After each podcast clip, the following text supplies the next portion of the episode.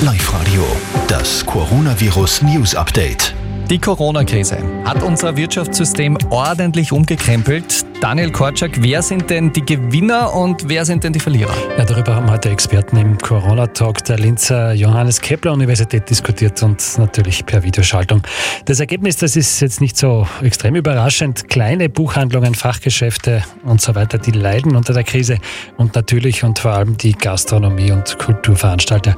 Die großen Gewinner der Corona-Krise sind auf der anderen Seite die Supermarktketten und die großen multinationalen Versandhändler.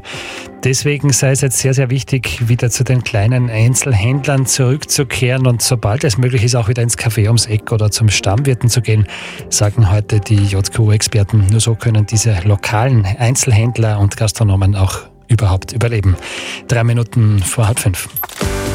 Das Oberösterreich-Wetter geht schnell.